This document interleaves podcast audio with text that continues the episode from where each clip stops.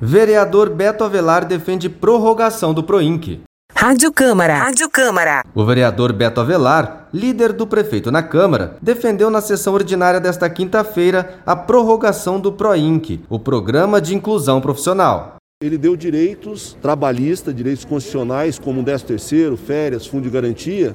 70% dos beneficiários do PROINC são acima de 50 anos. E está tendo, se antes já existia uma dificuldade da colocação ou da recolocação desses beneficiários no, no, mercado de trabalho, hoje, por conta da pandemia, está muito maior. Então, eu vou estar encaminhando um ofício solicitando que possa, pelo menos nessa época da pandemia, ser prorrogado o contrato, que eles não sejam desligados desse programa, que é de suma importância para a gestão, para Campo Grande e principalmente para essas pessoas que estão em extrema vulnerabilidade.